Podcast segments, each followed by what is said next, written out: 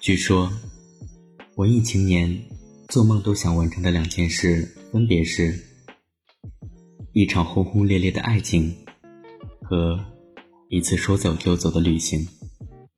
前者似乎容易一些。谁在年轻的时候没有经历过爱情？但旅行呢？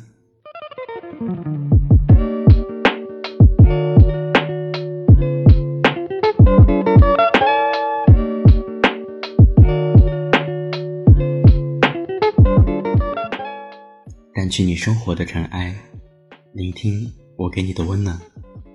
亲爱的听众朋友，大家好，这里是一家茶馆网络电台，我是本期主播琥珀，欢迎您的收听。有网友推断，真正能实现一次说走就走旅行的人，大致有两类，第一类。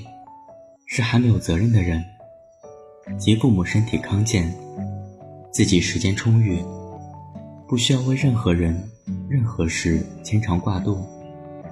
多数以学生为主。第二类，则是没有责任感的人。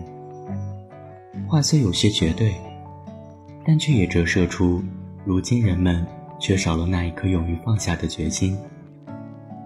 那到底是什么阻止了我们？不能来一次说走就走的旅行。十六岁的时候，你在读书，你豪言壮语，以后要环游世界。二十三岁的时候，你有了工作，你说要升职加薪，攒够钱再走。二十八岁的时候，你要买房，你说等有了老婆。再一起出去。三十五岁的时候，你有了孩子。你说孩子刚上小学，等长大带着出去。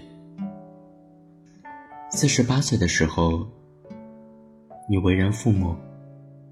你说家里老人需要照料。再等等，风景不会走。等到五十五岁的时候。你说，孩子还没有结婚，心烦。将来带孙子孙女再去。等到七十岁的时候，你老了。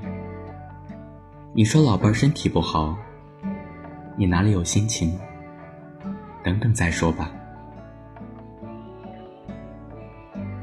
其实大部分人都一样，有时间的时候没有钱，有钱的时候。没有时间，我大概也是这个节奏吧。回想自己的学生时代，无限多的假期，短的一两周，长的一两个月，却依然没有进行一次说走就走的旅行。确切的说，是家长没有给旅行的机会。每到假期，父母宁愿花好几千块钱。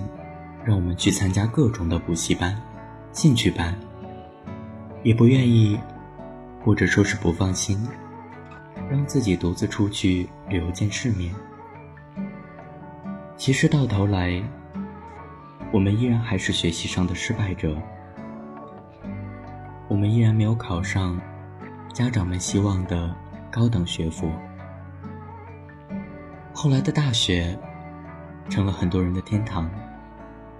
拿着每月家长给的工资，但依旧没有珍惜出去的机会，而是将这些钱花费在了网吧、饭店以及同学聚会上。每当假期到来，思家之情又是阻碍出去旅行的又一道屏障。现在说到假期，那都是雾里看花、水中望月的事。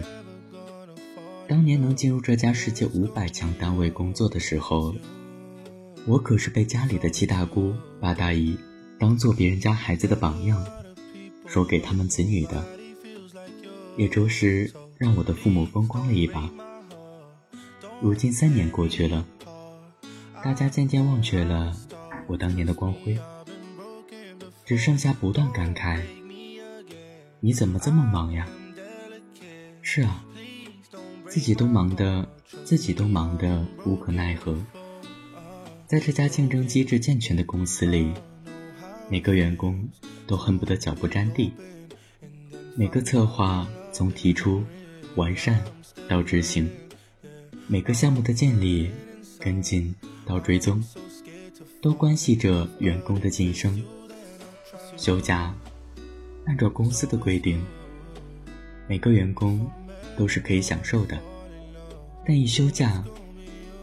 意味着我就要放弃某个项目，而这不仅会直接影响我当月的收入，更会对全年跟进的项目造成影响，或许还可能赶不上下一次晋升的机会。这样想一想，我还是狠不下心来去旅行。我们总相信，换一个地方，生活就会变得更美好。换一种生活方式，人生就会因此转变。可是大部分人什么都没有做过。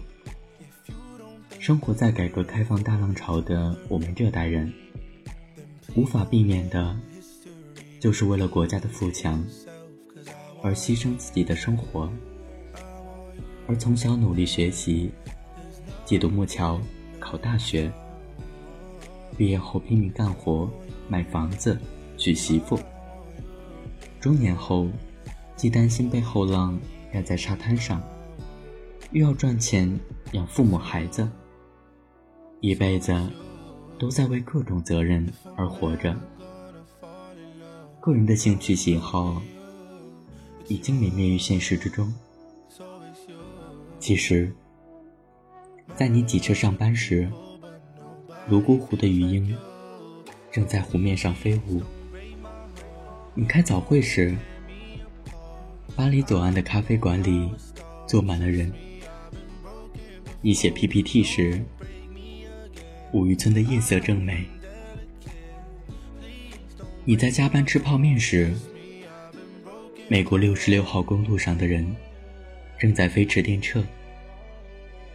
有些风景是在电脑里查不到的。有些感动，是电影里没有的剧情。愿我们能真正享受这些。